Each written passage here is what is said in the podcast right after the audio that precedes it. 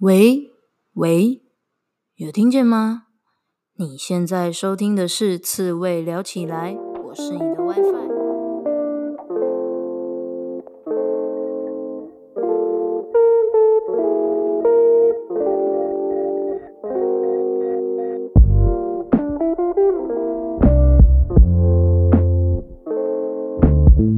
人生这么难，当一只刺猬就好啦。刺猬聊起来是给所有被世俗搞到厌世、迷惘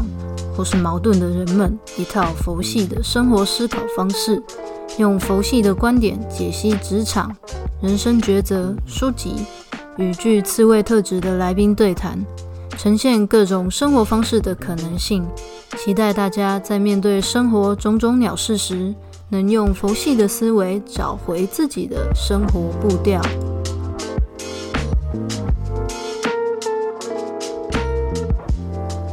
嗨，大家，我最近也是蛮忙的，但是呢，有一个题目很想要跟大家来分享。其实这已经，我已经把它列为我想讲的题目好一阵子，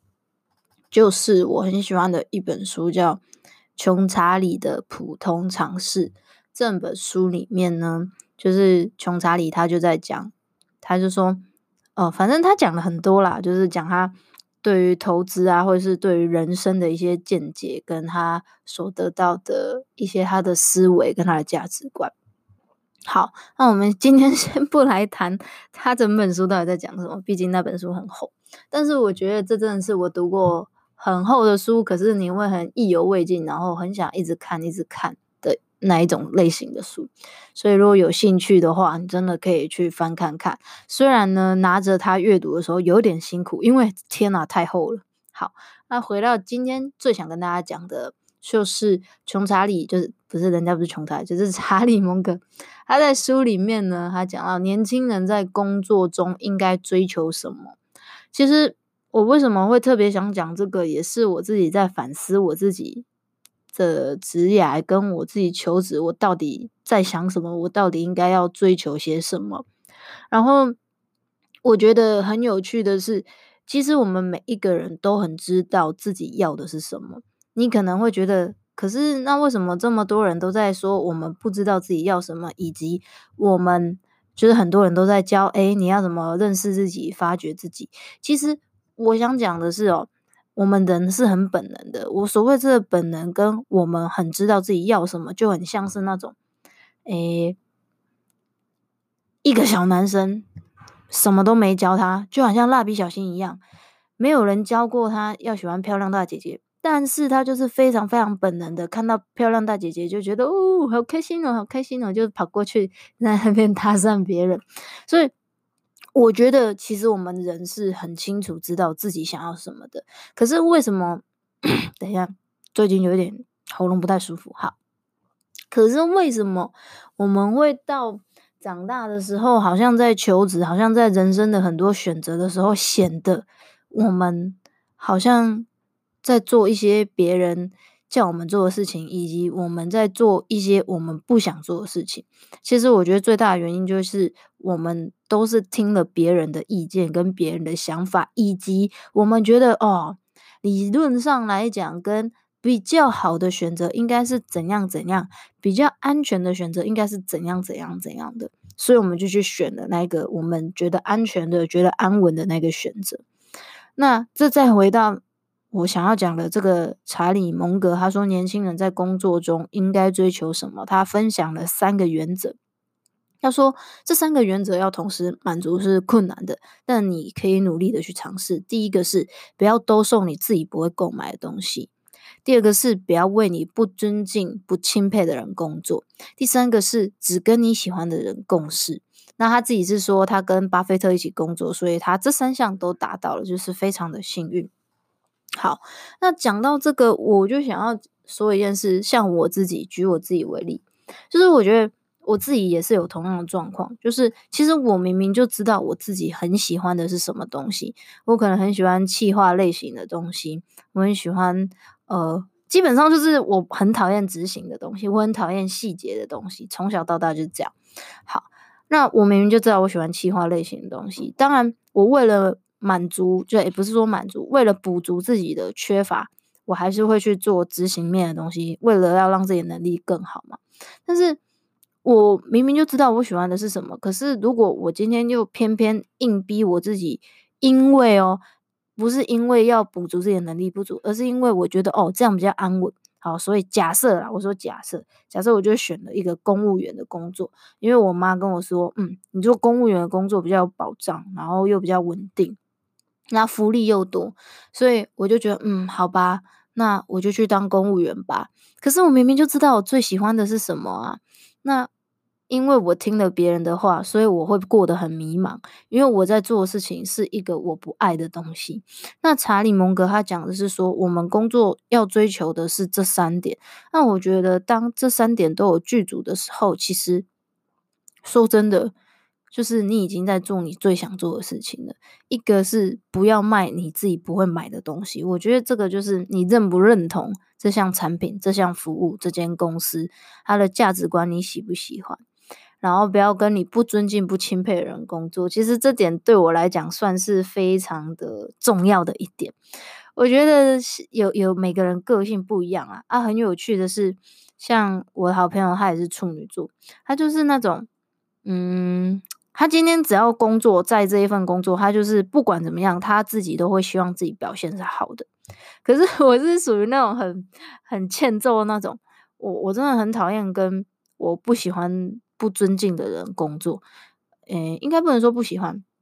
因为老板你可能不会每天都喜欢他嘛，而且老板也不是存在来让我们喜欢的。但是我觉得我需要一个非常让我钦佩他，或者是能力上他能够带给我成长的人，跟这样的人工作，我才会持续的下去。就像我第一份工作啊，虽然老板会拖欠一些 薪水啊这之类的，但是呢，因为他非常懂得用人。跟懂得知道你想要的是什么，他就给予很多我想要学习的东西。所以我虽然被操到爆，但是我还是做的很快乐。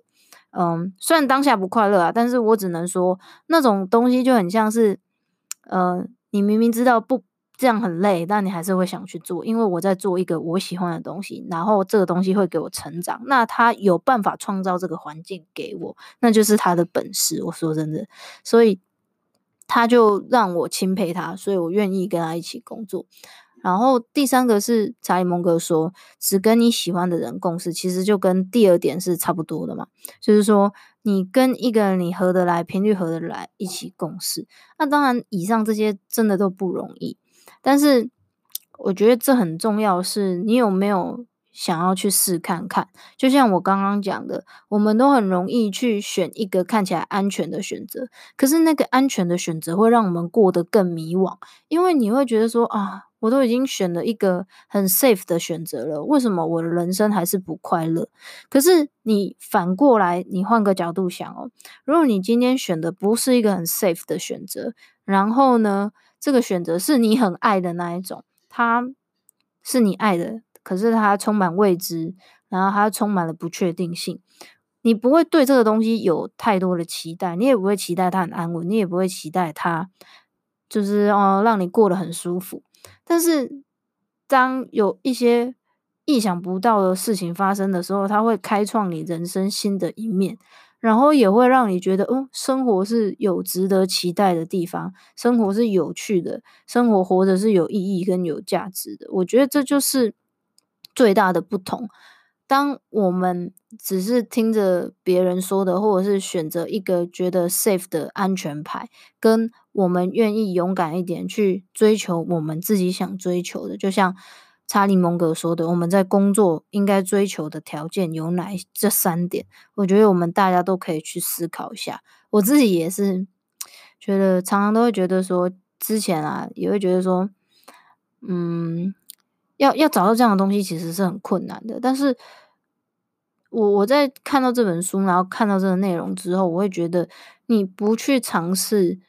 就不会有那个可能性。就像我接下来想要离职嘛，我就哦，对了，我有跟大家讲，我七月就是就做到六月底，然后就会离职，开始接案这样。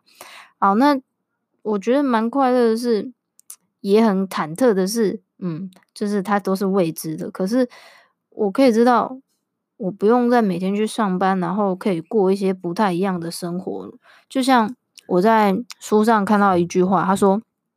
把自己空出来，机会才会进来。当你用八小时的工作把自己填满的时候，很多机会是进不来的，因为我们也没有那个时间去准备。maybe 很很简单的说，作品集啊，准备跟人家谈案子的时间也都没有。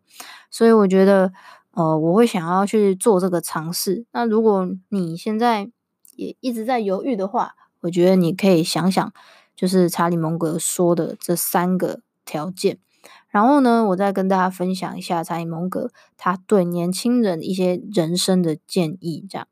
他说，我们每个人人生都会遇到不同的难题，就是。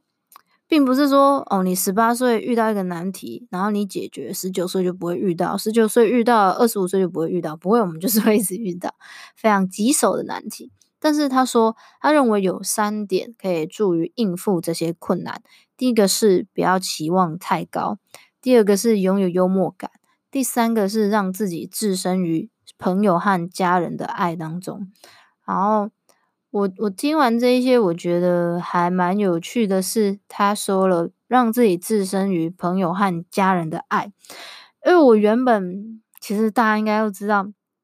很多啊，就是你如果真的有比较理解一些你台面上所看到的成功人士，大家都是非常非常忙碌的，然后 基本上家人。家庭相聚的时间都是非常少，但是查理蒙格他说到让自己置身于朋友和家人的爱，我觉得他是真的是一个活的很不一样的人，也也不能说不一样，就是他是有在过生活的人，他不是只是一个大企业家，很会做决策的，然后很会思考，然后很很会谈判的人而已。我觉得他是有在过生活的人，然后他也说不要期望太高。我这边顺便分享一下。我前阵子看到一个我觉得很棒的东西，关于不要期望太高这件事情哦。我滑一下，稍等我一下哦。我觉得他他讲到，我忘我要看一下哦，他是那个 BIOS BIOS BIOS Monthly，他那个创办人他分享的的内容哦，他叫做白尊宇。我我觉得他讲的很棒，他说。我遇到不少刚毕业来面试的新鲜人，他们都期待在二十五岁上下时就能做出正确的选择。